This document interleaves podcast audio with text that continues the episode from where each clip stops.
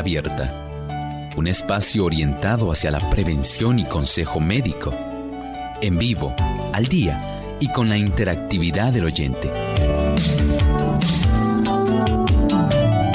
Clínica Abierta, poniendo al doctor a su alcance para un diálogo claro y honesto, porque nos importa su bienestar y salud.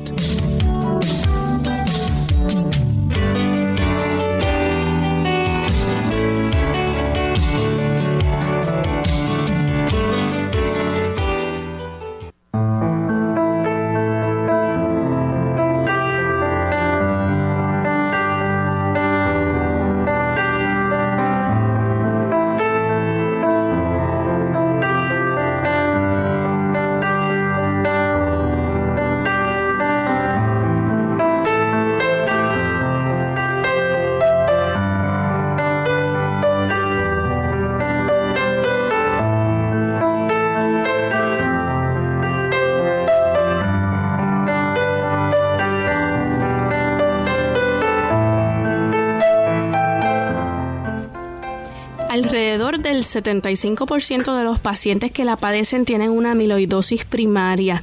El 5% del total presenta amiloidosis secundaria y menos del 5% desarrolla una forma de amiloidosis familiar. Las manifestaciones clínicas son inespecíficas determinadas por el órgano o el sistema afectado. Hoy en Clínica Abierta vamos a estar hablando acerca de la amiloidosis.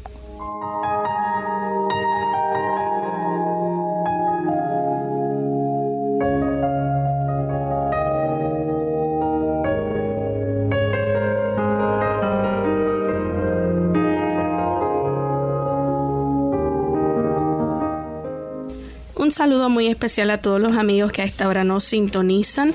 Nuevamente bienvenidos a nuestro programa y en esta edición vamos a estar hoy compartiendo con ustedes un tema titulado Proteínas anormales depositadas en el hígado y el corazón.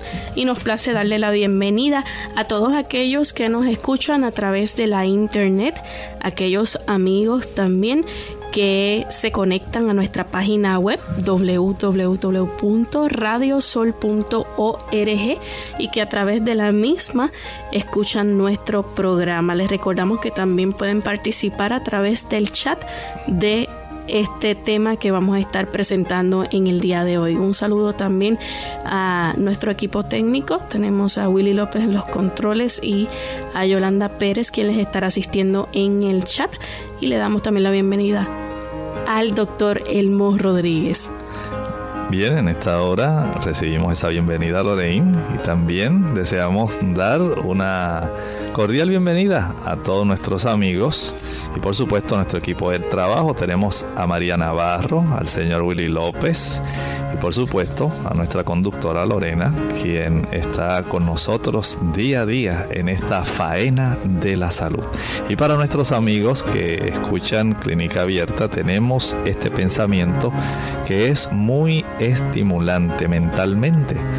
Jesucristo es el gran sanador pero desea que podamos cooperar con Él en la recuperación y el mantenimiento de la salud al vivir en conformidad con sus leyes. Debemos hacer una forma de vida.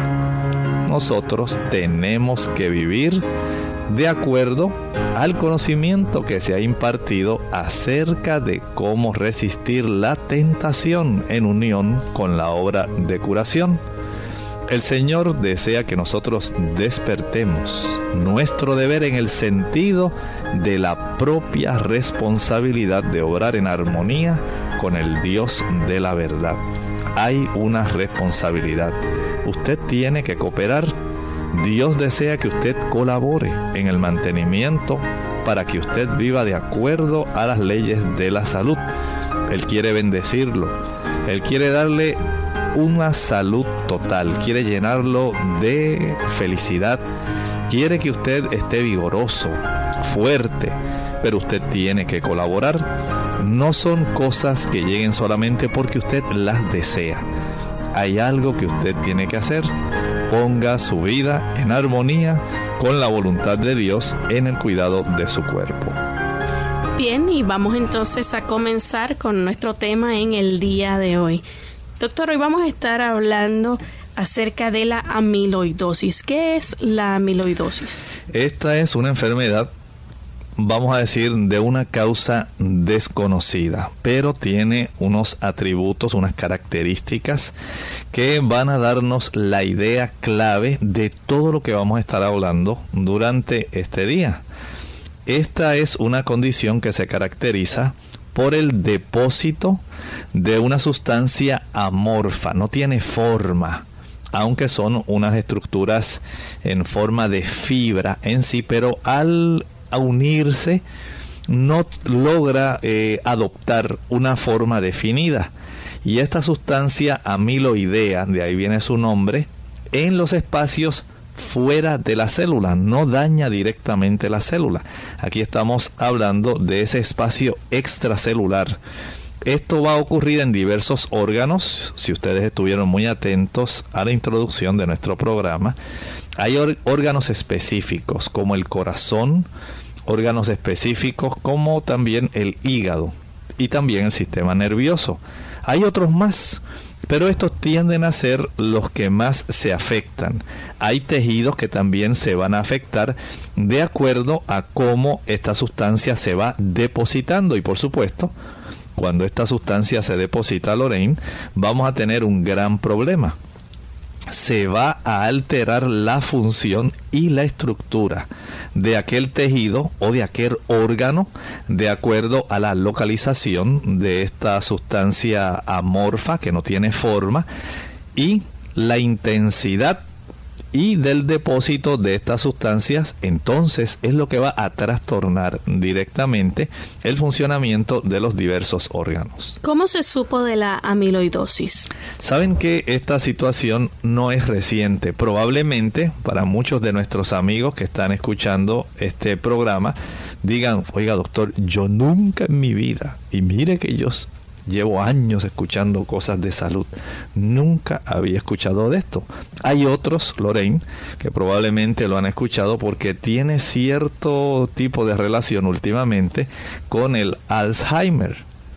Y aquí muchos amigos encontrarán un vínculo en este término. Pero lo cierto es que muchas personas nunca han escuchado de esto. Y saben que allá para el siglo XIX, hubo unos investigadores que se les considera los padres de la patología moderna. Ustedes saben que cuando una persona eh, muere o una persona se enferma y se le extrae alguna víscera o alguna porción de alguna víscera o tejido, se lleva a analizar de tal manera que pueda determinarse por qué causa tal órgano o tejido se ha enfermado y especialmente cuando ustedes conocen la patología forense, una persona muere, el patólogo él no solamente analiza cómo el disparo entró, perforó aquí, perforó allá, hizo daño aquí. Él, eso es parte de su deber. Pero cuando una persona normal muere, él va a obtener muestras de diferentes partes de los tejidos y los analiza. Y estos, podemos decir, padres de la patología moderna, Rudolf Virchow y también Karl F. Rokitansky, ellos habían estado observando en algunas autopsias la presencia de un tipo de proceso infiltrativo. Recuerde que estamos hablando que estos depósitos de esta sustancia amiloidea ocurre en el espacio extracelular y en este lugar que rodea a las células en sí, que está fuera de donde está la célula en sí, se iba observando la presencia de estos tipos de degeneración. En aquella época se le llamaba degeneración lardácea. Y esto viene del latín laridum, semejante a la manteca. Y posteriormente poco a poco se comenzó a observar cómo estos tejidos que por supuesto se llevaban al microscopio para saber qué era lo que estaba ocurriendo, teñían especialmente de un color rojizo anaranjado con el yodo. Así que se pensó que había un tipo de coloración, decían ellos, que ocurría como cuando se tiñe el almidón, ustedes saben que el almidón cuando se tiñe tiene ese color azuloso, aunque el yodo es amarillo en muchos casos. En la presencia de los carbohidratos tiende a teñir color azul y por eso se pensó que esta sustancia era más bien un acúmulo de almidón, aunque posteriormente se dio cuenta que en realidad no era necesariamente un tipo de almidón, había una combinación de sustancias que formaban esta matriz. En realidad era ácido condroitín sulfúrico y otras proteínas que estaban mal definidas y eran las que se iban acumulando y se observaban con frecuencia en las autopsias. Así que ellos se dieron cuenta, dijeron, mira, qué interesante, en estos cadáveres de estas personas que han muerto recientemente, parece que ellos padecieron de enfermedades que eran inflamatorias o que eran infecciosas crónicas. Y en estas autopsias encontraban principalmente la presencia de estas fibras amorfas en el espacio extracelular que producían ese tipo de compresión que afectaban la estructura y la función de los órganos que ahora después de muerto se encontraban que estaban afectados. Así que de ahí entonces se sabe y se conoce lo que es amiloidosis. Desde esa época, o sea que estamos hablando desde el siglo XIX, para que ustedes tengan idea de que aunque usted lo haya escuchado recientemente, es una condición que ya viene estudiándose prácticamente hace casi siglo y medio. Doctor, ¿por qué se caracteriza entonces la amiloidosis? En este tipo de situación estamos hablando de una sustancia, un depósito de este material proteico autólogo, o sea, es se desarrolla propio dentro del cuerpo. No es que usted ingirió fibra, como mucha, mucha gente pensaría, y esa fibra se le metió a usted hasta allá adentro y se acomodó. No, nada de eso. Usted mismo desarrolla gracias a los diferentes químicos que nuestro cuerpo puede producir y a los que se ingieren, él va sintetizando. Y como dijimos, por causas inflamatorias o infecciosas crónicas. Usted coja, por ejemplo, el caso de la tuberculosis, que es una situación infecciosa crónica. Eh, por lo menos en el siglo XVIII era así. Ahora nosotros tenemos otras. Y usted, por ejemplo, puede pensar en procesos inflamatorios crónicos como la artritis, el lupus, el mieloma. Son situaciones que permiten desorientar cómo el cuerpo va a estar funcionando y entonces permite que este tipo de sustancias, este tipo de material proteico fibrilar, porque es en forma de fibra, y que tiene una estructura terciaria, o sea que no es eh, solamente ancho por largo, también esto en la conformación espacial, esto tiene volumen y tiene un arreglo especial. Es una, una sustancia que es insoluble y es resistente a la digestión proteolítica. Y esto se ha estado observando en forma detenida porque tiene mucha, mucha relación con cadenas proteicas que nuestro cuerpo produce. Y estas cadenas proteicas al depositarse en una forma irregular, en una forma desordenada, van a impedir la función adecuada de diversos órganos de nuestro cuerpo, particularmente de aquellos que sufren inflamación crónica o infección crónica. A base de esto se encontró que existen tres tipos de amiloidosis. Es cierto, Lorraine. Saben que hay unas tres tipos. A la primaria se le llama AL, y esto definitivamente porque en este tipo de amiloidosis el 75 de los el 75% perdón, de los pacientes presentan este tipo de amiloidosis donde aquí las personas van a tener junto con estos depósitos de esta sustancia fibrilar proteica van a tener problemas bien estrechamente relacionados con el mieloma múltiple. Hay una asociación, ya que hay, eh, por un lado, las células plasmáticas van a estar involucradas en esto. También hay un involucramiento de este tipo de amiloidosis AL, que es la primaria, con discrasias sanguíneas. También hay cierto tipo de afección con inmunoglobulinas y esto va a estar prácticamente distribuido, generalizado en todo nuestro organismo. Esa es la primaria. Vamos a hacer una pausa y al regreso entonces nos continúa hablando sobre de qué se trata la amiloidosis secundaria.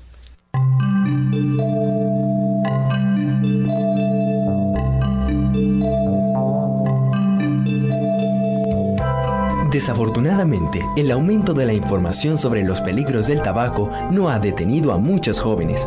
De hecho, el porcentaje de jóvenes latinos que fuman en el último curso de la escuela secundaria ha aumentado desde 1983. Una razón puede ser que los adolescentes se caracterizan por no preocuparse por la muerte, la ven demasiado lejos. Incluso pueden convencerse de que para cuando sean adultos, el cáncer y las otras enfermedades del corazón y los pulmones causados por el tabaco se podrán curar. Si descubre a su hijo o hija fumando, los expertos aconsejan decirle que lo deje inmediatamente y que fumar es intolerable. Necesita ser firme para apoyarles. Deje que su hijo se dé cuenta de que romper la adicción al tabaco es difícil para cualquiera, sin importar la edad. Entienda que un niño que es fumador adicto puede recaer y necesitar apoyo. Aunque pueden ocurrir recaídas durante el periodo de abstinencia, deje siempre claro que dejarlo es obligatorio. Si su hijo no puede dejarlo por sí mismo, pídale ayuda a su médico familiar, quien puede recetarle medicación o dirigir a su hijo a un programa contra el tabaco. Esta información fue tomada de Creciendo sin Drogas, una guía de prevención para padres del Departamento de Educación de los Estados Unidos.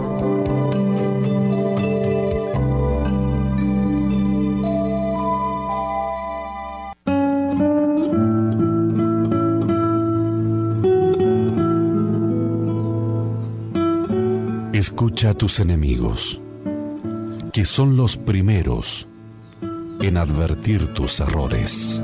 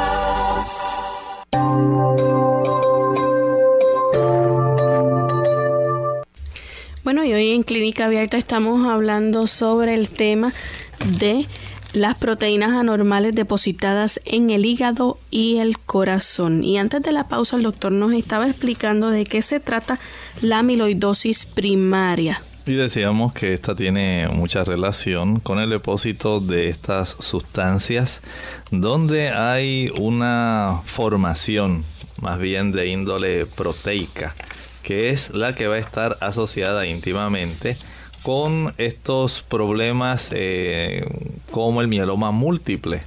Aquí estamos hablando de una formación de una proteína que tiene mucha relación con las inmunoglobulinas.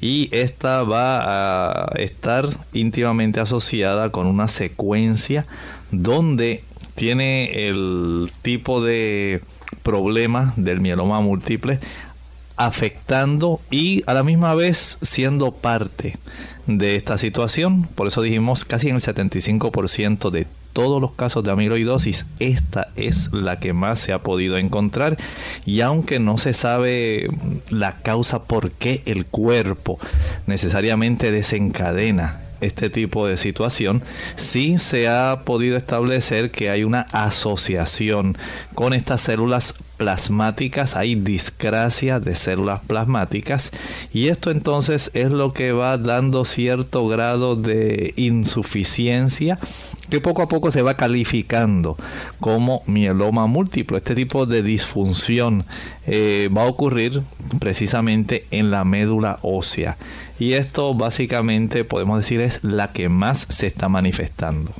Tenemos también la amiloidosis secundaria. ¿Qué vamos a ver en esta? En esta amiloidosis secundaria, esta es la que se clasifica por sus siglas AA es este tipo el que más se presenta, no porque necesariamente esté asociada a una inmunoglobulina, sino más bien esta se observa como una complicación en sí de enfermedades crónicas que ya la persona ha desarrollado o sencillamente enfermedades infecciosas, por ejemplo la tuberculosis, la bronquiectasia, la osteomielitis, la lepra. Estas condiciones permiten, ¿verdad?, que se complique la situación y se desencadene este tipo de depósitos de estructuras fibrilares proteicas en las áreas extracelulares. También en aquellos pacientes que tienen inflamaciones crónicas. Estábamos diciendo como aquellas personas que padecen de artritis reumatoidis, reumatoidea, espondiloartritis, lupus eritematoso. Estas personas tienen este tipo de proteína fibrilar AA, o sea, una proteína amiloide A, así se le llama, con una estructura que no es necesariamente una inmunoglobulina como la que está asociada con la amiloidosis primaria. En este caso es totalmente diferente. Pero miren qué cosa tan curiosa. Una de ellas tiene una asociación íntima con, procesos inflamatorios. La otra tiene una asociación íntima con procesos infecciosos. Así que, aunque no se sabe una etiología, la asociación que se ha detectado entre las eh, malformaciones proteicas que ocurren y se depositan son las que van a estar dando en ciertos casos como los que estamos mencionando una afección directa a órganos o tejidos de nuestro cuerpo. Doctor, también está lo que se conoce como amiloidosis familiar o la que es hereditaria. Así es, este tipo de situación de la amiloidosis familiar o hereditaria está bien asociada con la presencia de una proteína prealbúmina en condiciones que son normales y que se está llevando, digamos, por ejemplo, esto es un ejemplo nada más, digamos que usted conoce una proteína encargada. Ustedes saben que nosotros tenemos la glándula tiroides y hay una proteína que cumple la función de transportar la tiroxina. Hay también otra proteína encargada de transportar el retinol. Se llama transtirretina.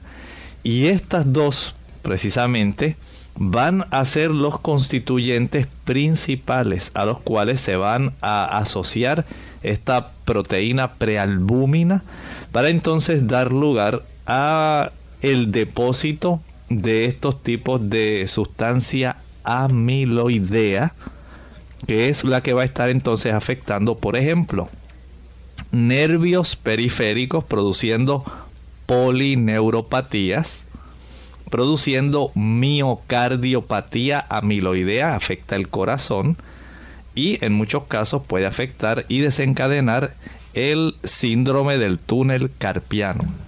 Así que vemos entonces ya cuántos tipos de amiloidosis estamos entonces viendo. Está la amiloidosis primaria, que fue la que el doctor habló primeramente y la que padece la mayoría de las personas, el 75% de ellas. Luego está la amiloidosis secundaria y tenemos entonces la amiloidosis familiar o hereditaria. Pero existen también otras formas de amiloidosis. Ah, por supuesto, sí, Lorraine. Ustedes saben que mientras mayor sea la cantidad de condiciones que afligen a un ser humano, hay también así respuestas que tiene el cuerpo. Y en estas otras formas incluyen la focalización del depósito de estas sustancias proteicas amiloideas, como por ejemplo la que estábamos mencionando al principio del programa, en las personas que padecen de Alzheimer. Este tipo de, se le llama proteína beta amiloidea, se deposita en el cerebro, no dentro de las neuronas se deposita por fuera, en el espacio extracelular. Hay otras formas que están ligadas a la beta 2 microglobulina que se asocia a personas que se han sido dializadas por mucho tiempo. Noten qué gama tan amplia de situaciones que pueden estar eh, favoreciendo el desarrollo de esta respuesta en el cuerpo. Situaciones infecciosas, situaciones inflamatorias, situaciones donde hay otro tipo de transportadores del cuerpo que se afectan, situaciones como estamos viendo en este caso, donde la afección principal a órganos como el corazón, al cerebro, a los nervios, van a ser muy evidentes y que a veces se diagnostican nada más como que mira la persona tiene el digamos el tabique central que separa el corazón lo tiene muy denso se ha engrosado y la persona se preocupa. A otros le dicen mire usted lo que tiene es síndrome del túnel carpiano cuando esta persona lo que está desarrollando a nivel microscópico recuerden que estas no son cosas que usted ve a simple vista por eso en la historia de la patología hablábamos de estos dos científicos, porque a nivel microscópico es que se descubre el depósito de estas sustancias proteicas que se le llama sustancia amiloide en la cercanía alrededor de la célula, pero imaginen ustedes esta sustancia depositándose extensamente en un órgano. Puede afectar el corazón, puede afectar el cerebro, puede afectar los nervios, puede afectar la médula ósea. O sea, es muy amplia la distribución de este tipo de trastorno en diversas partes del organismo, incluyendo el hígado y el corazón. Doctor, hay eh, un cierto tipo de clasificación que se utiliza entonces según el tipo de amiloidosis que exista, ¿no?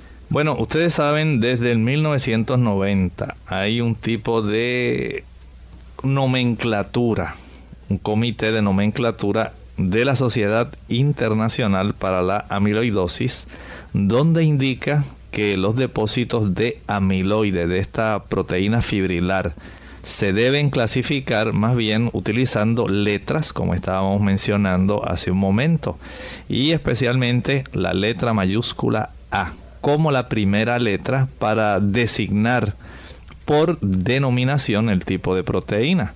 Por ejemplo, decíamos que en la amiloidosis primaria, ya que la proteína tiene que ver con inmunoglobulinas, se utiliza AL.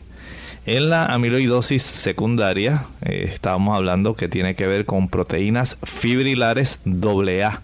A esta se le llama amiloidosis secundaria A También en la amiloidosis familiar o hereditaria, aquella que afecta proteínas transportadoras como la transportadora de tiroxina y la fijadora del retinol. A esta se le llama ATTR. Y así hay diferentes tipos de clasificaciones también de acuerdo cuando son formas localizadas. Esas tres primarias Lorraine que estábamos hablando, la AL, la AA y la ATTR. son formas sistémicas, así que afectan nuestro cuerpo en diversas partes. Hay algunas que son más bien localizadas como la AB1, la AB2.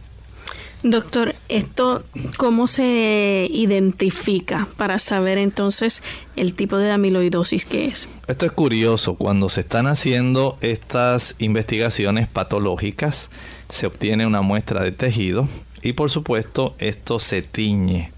Hay unas sustancias que se encargan de teñir, por ejemplo la hematoxilina y eosina, que tiñen color de rosa. Y se observa entonces bajo el microscopio eh, también se utiliza la violeta de genciana. Hay otra tinción que se llama rojo congo. Y esto va dando entonces lugar de acuerdo al corte tisular al corte del tejido. Y se observa entonces bajo un microscopio de luz polarizada. Por supuesto en esta época tenemos el beneficio que no tenían aquellos dos científicos, dijimos que era Rudolf Virchow y Karl F. Rokitansky. En esta época tenemos la microscopía electrónica. Y gracias a la microscopía electrónica se ha podido dar, eh, vamos a decir, una mayor especificidad al tipo de estructura, cómo se arregla en el espacio extracelular esta proteína. Y se ha observado que esta sustancia amiloide está compuesta por una red de fibrillas que no son ramificadas.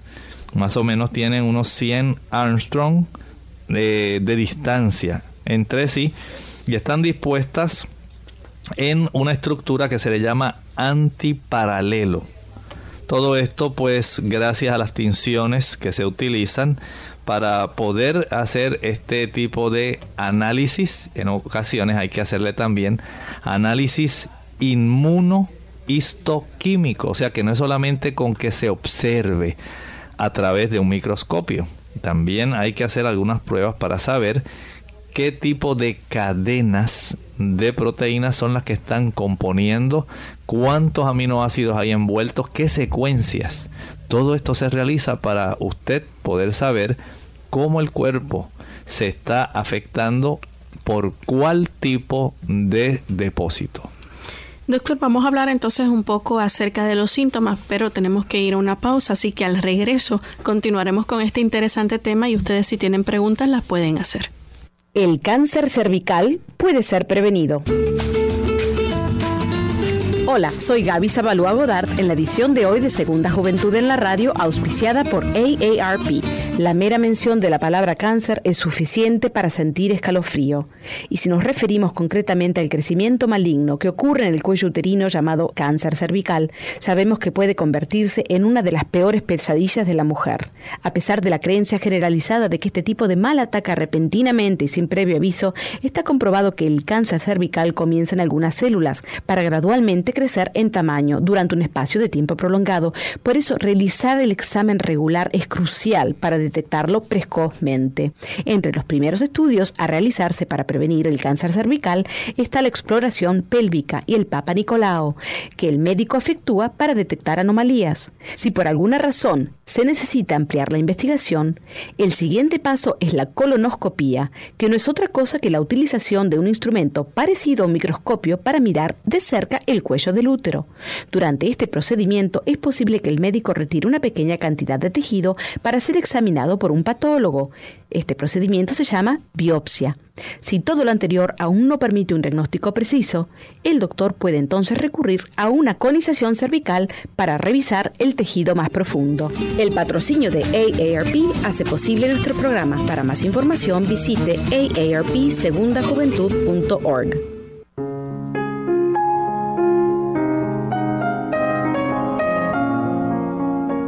Dijo Benjamin Franklin, hay dos clases de personas en el mundo, las que son felices y las que son desgraciadas.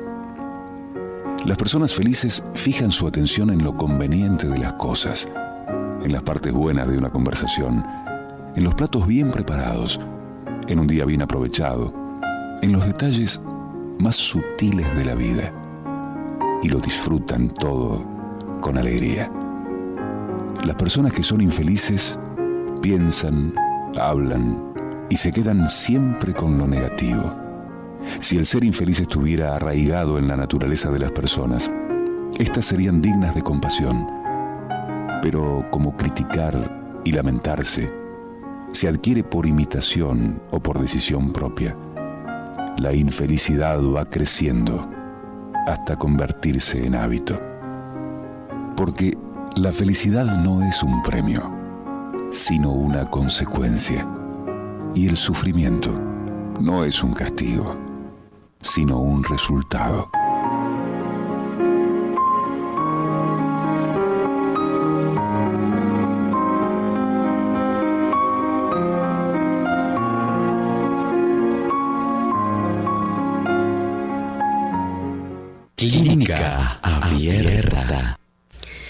Bien, y en esta hora vamos a saber entonces cuáles son esos síntomas que se reflejan y, que van a ser determinados, ¿verdad?, según el órgano que haya sido afectado con la amiloidosis. Por supuesto, ustedes saben, los signos y los síntomas de esta condición son inespecíficos y, como decía Lorena, van a estar afectados por más bien determinados por el órgano y el sistema afectado.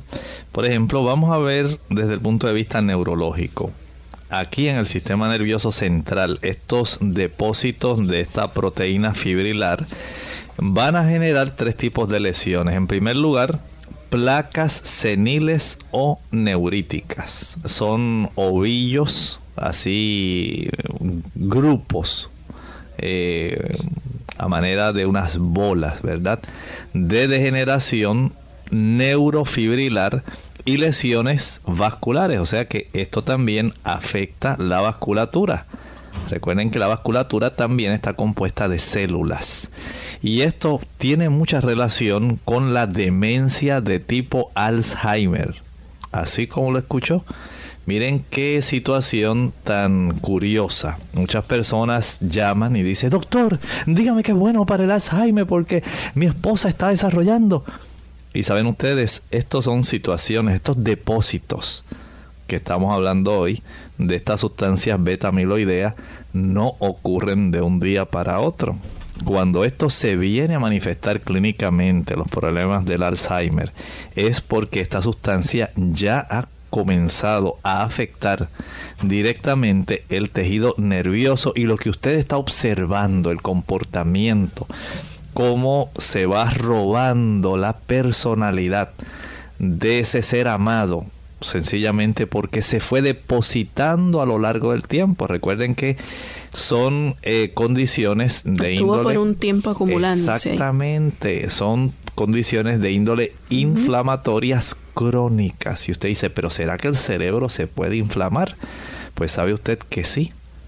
De acuerdo al tipo de alimentación y al tipo de cuidado que usted le provea al cuerpo, usted facilita el depósito de estas fibras proteicas en forma de ovillos, se llaman sustancia beta amiloidea, en esas zonas entre las neuronas. Recuerden que las neuronas no son eh, la mayor parte de las células del tejido nervioso. Hay otras células, por ejemplo los astrocitos, las células de neuroglia, las de microglia. Hay diversas. O sea que las neuronas constituyen solamente una fracción del total de células que componen nuestro encéfalo. Y hay espacio entre unas y otras células, aunque nosotros vemos eso bien compacto. La realidad no es así. Hay un espacio extracelular y en ese espacio extracelular es que este tipo de cadenas proteicas en forma de fibras se van depositando y por supuesto van comprimiendo y van trastornando el funcionamiento de las diversas células que componen el tejido afectado, en este caso el tejido encefálico. Asimismo también se han podido demostrar que las mutaciones de la proteína precursora del amiloide beta, que es la que afecta precisamente en el paciente que desarrolla el Alzheimer tiene una asociación bastante íntima con la producción de hemorragias cerebrales hereditarias, o sea que ya hay una tendencia mayor al desarrollo de estas hemorragias gracias al problema que se va a determinar por el depósito de estas fibras. Doctor, ¿y eso es común que ocurra en las personas? Pues miren, yo le diría que es más común de lo que la gente y los médicos sospechamos. Es bien importante entender que los procesos de índole inflamatoria e infecciosa con el transcurso del tiempo dan lugar al desarrollo de este tipo de problemas. Por ejemplo, eh, eso que hablamos del Alzheimer, Lorraine, es solamente a nivel central, pero escuchen esto, a nivel periférico es frecuente encontrar mononeuropatías. Usted dice, mire doctor, pero ¿por qué será que solamente a mí me da un dolor terrible a lo largo de una pierna? Pueden haber también mononeuropatías múltiples, puede haber polineuropatía mixta o predominio sensitivo o motor y desautonomías. Vamos a decir una mención bien especial es por ejemplo el síndrome del túnel carpiano. Esta puede ser la primera manifestación de una amiloidosis sistémica. Y eso es algo que vemos muy frecuente Exactamente, eso nos dice qué es lo que está ocurriendo en el cuerpo. O sea, estas son situaciones que a diferencia de lo que generalmente se cree, usted dice, ay, pues mira, fue de momento, yo estaba en la computadora y yo creo que fue tanto que estaba tecleando ahí que, ay, desarrollé el túnel carpiano. No, eso no se desarrolló de un día para otro. Eso requirió tiempo esos nervios no se inflaman solos porque usted solamente estuvo tecleando y se le inflamó aquí la cintilla en esta área de la muñeca y hubo compresión del nervio mediano y entonces usted desarrolló. Eso es parte de un proceso, en ese caso, mecánico. Pero hay también este tipo de situación de neuropatía, que es lo que está ocurriendo en ese nervio mediano, que viene desarrollándose en una forma evolutiva a lo largo del tiempo y se va acumulando y va produciendo este tipo de situación. Doctor, ¿hay manifestaciones que puedan ocurrir que sean oculares? Sí, recuerden que los ojos son parte directos de nuestro sistema nervioso y aquí eh, podemos decir que están representadas estas, eh, estos depósitos de sustancia amiloidea directamente por la opacidad, escuche esto, en el cuerpo vítreo. ¿Y dónde nosotros tenemos el cuerpo vítreo, Lorraine? ¿En qué parte de los ojos? Pues es un tipo de sustancia que tenemos, si usted mira la bolita de su ojo, usted enseguida ve la pupila. Entre la córnea y la pupila, nosotros tenemos el humor acuoso pero detrás de la pupila, donde usted tiene el color de sus ojos, ahí detrás hay otro tipo de sustancia. No es tan líquida como el humor acuoso. Tiene una consistencia más proteica, es un poco más gelatinosa. Ahí está el humor vítreo. Y ahí se va poco a poco eh, afectando esa transparencia. Recuerde que es uno de los medios transparentes. Nosotros tenemos la córnea, el humor acuoso, tenemos el humor vítreo para que entonces el rayo incida directamente en la fóvea central del área de la mácula, ahí en esa zona. Pero tiene que atravesar esa sustancia, podemos decir, semigelatinosa, el humor vítreo. Y ahí también se van depositando estas sustancias. Y no solamente en esa zona, también en los bordes de la pupila. Y va produciendo deformidad. Fíjense cómo a nivel sistémico, a nivel generalizado de nuestro organismo, se puede afectar el sistema nervioso. Doctor, aparte de esto, ¿el sistema endocrino podría también sufrir efectos? Claro que sí. Hay manifestaciones, por ejemplo, como ocurre en los pacientes que padecen de tiroiditis. Tiene inflamación de la tiroides tiroiditis y hay una muy famosa que es la tiroiditis de Hashimoto. Y estas personas eh, a veces dicen, doctor, ¿y por qué será? ¿Por qué me sobreviene esto? Hay cierta relación con estos depósitos. Recuerden que la eh, sustancia que transporta la tiroxina también se afecta y se puede asociar a estas sustancias amiloideas y afectar justamente la tiroides. Y hay otra zona que puede ser afectada y que tiene un aspecto endocrino bien importante, son las glándulas suprarrenales. Y ahí se puede desarrollar la enfermedad de Addison y tiene una estrecha relación con el depósito de estas sustancias fibrilares en esa glándula suprarrenal. ¿Qué efectos nosotros podemos ver que surjan en el sistema cardiovascular?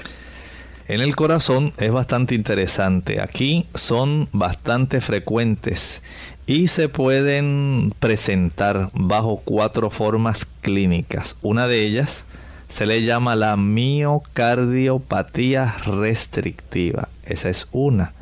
La otra, la insuficiencia cardíaca congestiva. La tercera, la hipotensión ortostática. Esa persona que si está en cuclillas y se levanta, si está acostado y se levanta, de momento como que pierde el balance, es como si se fuera a marear y a caerse. Esto tiene cierta relación con este tipo de situación y también arritmias con trastornos en la formación y en la conducción del impulso nervioso. Recuerde que se va a estar trastornando eh, la estructura en sí, el órgano, el tejido, porque esta sustancia fibrilar proteica va a estar ocupando espacio entre una y otra célula. Y ustedes saben que las células del corazón son muy especiales, ya que tienen la habilidad no solamente de contraerse, sino también de responder en sí a una respuesta muy coordinada del impulso eléctrico. Y lo que se va a acumular de esta sustancia va a estar no solamente afectando por un lado la arquitectura del corazón, sino también la estructura en la forma como se distribuye el impulso nervioso para producir la contracción cardíaca. Así que noten cómo hay en el corazón mismo diversos tipos de trastornos. Esto va a estar entonces eh, asociándose con otras condiciones que pueden complicar todavía más la situación cardíaca. También aparte del corazón se puede afectar la forma en que el paciente respira. Sí, sí, definitivamente, especialmente en la forma primaria, la AL. Aquí se va a presentar un compromiso pulmonar, o sea, se puede afectar eh, sus pulmones de un 50 a un 70% en estos casos y en aquellos casos que estábamos hablando que es la forma que se le denomina doble A, AA esta estábamos hablando que es la amiloidosis secundaria reactiva o adquirida. hablábamos de cómo la tuberculosis tiene una oportunidad bastante grande de permitir que esto afecte directamente y se desarrolle este depósito amiloideo que puede llevar a obstrucción de la vía aérea y puede producir esa deformidad interna en los alveolos, la atelectasia. Miren entonces cómo se, se complica, cómo se compromete directamente el patrón funcional de nuestros pulmones, se desarrolla ese tipo de restricción eh, para que se puedan dilatar y se pueda realizar la función en sí del intercambio gaseoso. Puede afectar la pleura, también puede existir un tipo de trastorno del sueño de causa respiratoria con ronquido primario o simplemente un síndrome de resistencia a las vías aéreas respiratorias y síndrome de apnea del sueño. Hay otro, otra variante que incluye el agrandamiento de la lengua, una macroglosia, y esto también ayuda a la obstrucción de la faringe puede ser la retrolingual detrás de la lengua o la retropalatina detrás del paladar. Miren que muchas cosas se descubren. Nosotros solamente observamos y decimos, ay, este esposo mío, cómo ronca, parece un león, no me deja dormir por la noche. Doctor, ¿qué es lo que tiene? ¿Por qué será que ronca? Deme algo natural para eso. Y no sabe usted que hay condiciones subyacentes que están colaborando para que el caballero pueda tener ese tipo de condición. Recuerden, son condiciones que requieren tiempo. Mientras haya inflamación, mientras haya infección, es más fácil para el organismo desarrollar este tipo de reacción y de trastorno que va a afectar incluso hasta la estructura de las zonas de órganos y tejidos corporales. Doctor, eh, en el tema cuando estábamos buscando eh, pude observar también que hay fotos que se presentan de cómo pueden ocurrir también manifestaciones dérmicas, o sea, en la piel, tanto en la cara como en los dedos. Es cierto, Lorraine, estas manifestaciones dérmicas pueden ocurrir especialmente manchas color marrón oscuro, café oscuro, o pueden ser manchas grises, más o menos de 2 a 3 milímetros de diámetro. Para nuestros amigos eh, que utilizan el sistema inglés, aproximadamente un octavo de pulgada de diámetro es más o menos lo que está en ese espacio de 3 milímetros aproximadamente. Y este tipo de manchas tienden a ser muy pruriginosas, generalmente producen mucho picor y están localizadas en el área del tórax, extremidades y en la cara. Tenemos entonces lo que se conoce como amiloidosis papular y liquenosa, que son un tipo de lesiones pero ¿cómo son estas? Estas son bastante pruriginosas, son muy frecuentes, pueden localizarse en el cuello, en el tronco, en las articulaciones y estas son parte de esas manifestaciones dérmicas, manifestaciones dermatológicas, ¿verdad? En las personas que esto le afecta directamente su piel. Noten entonces cómo está esta elevación en forma de pápula. Ustedes saben, nosotros tenemos diversos tipos de lesiones dérmicas, la pápula, la pústula, la vesícula, nódulos. Esta es una lesión más o menos papular y puede tener un tipo de aplanamiento parecido al líquen también. Así que es levemente elevada, pero plana. ¿Eso podría estar relacionado con el vitiligo? Miren, en este tipo de situación donde se desarrolla esta amiloidosis popular y liquianosa, así se le llama, hay una relación donde hay unas manchas que son muy oscuras, donde están estas pápulas liquenoides dispersas por la piel, especialmente del área anal. Aunque, escuchen bien, no solamente está limitado ahí, se puede relacionar también excepcionalmente con el vitiligo. Bien, tenemos también lo que es amiloidosis nodular, que es más común en las mujeres. ¿De qué se trata esto? Y Aquí hay diversos nódulos color de rosa en el cuero cabelludo, en la cara, en el tronco, en las extremidades. Hay también alteraciones hematológicas en nuestra sangre donde nosotros tenemos trastornos, se disminuye la antitrombina, la proteína C. Hay alteraciones también, Lorraine, en los músculos y en la situación articular. Todo esto se va a estar dando por este tipo de depósitos. Hay manifestaciones digestivas que se van a estar desarrollando, manifestaciones renales. O sea, noten cómo esto es tan sistémico, es tan amplio que no podemos limitarlo solamente al aspecto de uno o dos órganos. En fin, ¿cómo se va a tratar entonces la amiloidosis? Saben, solamente nosotros podemos, una vez diagnosticada, tratarla con muy pocos medicamentos. Solamente se trata de reducir la síntesis de estas proteínas precursoras, tratar de evitar el depósito y tratar los síntomas en aquellos órganos afectados. Y para esto sencillamente se utilizan muy pocos eh, productos. Por ejemplo, el melfalán y la prednisona tienden a ser los eh, fármacos más utilizados. Eh, bien, es interesante saber que el tratamiento también estándar para los pacientes que no son candidatos al trasplante de células madres. Eh, esta es la, la, forma más agresiva de tratamiento este, que hay pero la probabilidad de alcanzar una respuesta terapéutica también es mayor si el tipo eh, de cadena ligera. Así que es interesante que nuestros amigos eh, se orienten bien con su médico. Sí, y también tener en cuenta que nosotros somos mayordomos, debemos ser cuidadores específicos de nuestro organismo.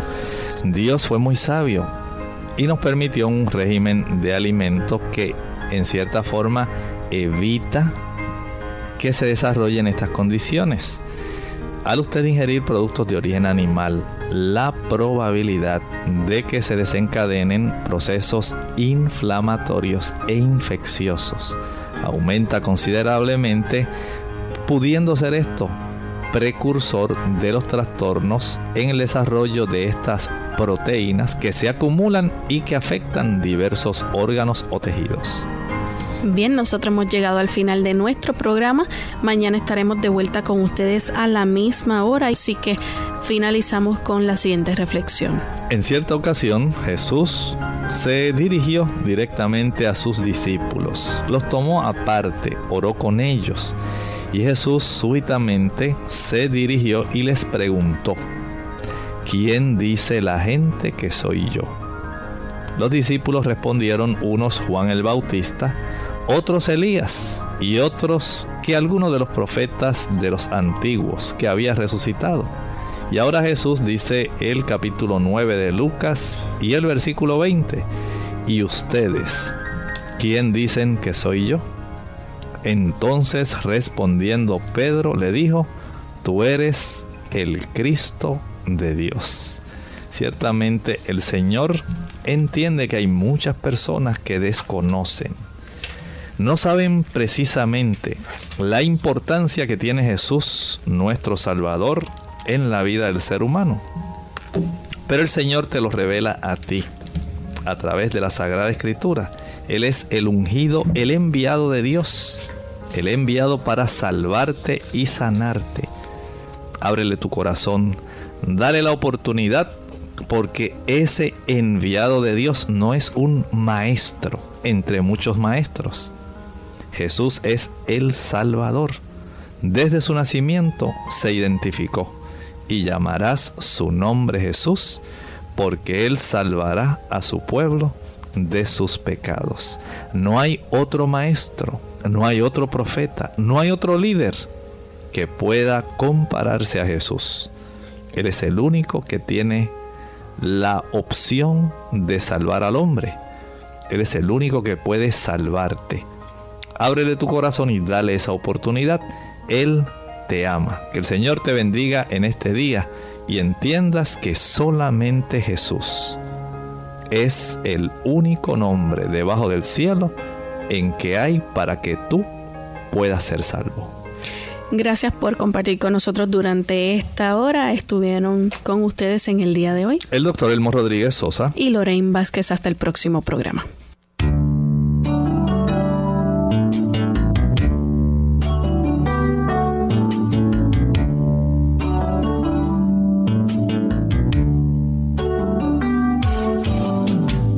Abierta. No es nuestra intención sustituir el diagnóstico médico. Antes de poner en práctica cualquier consejo brindado en este programa, usted debe consultar con su médico.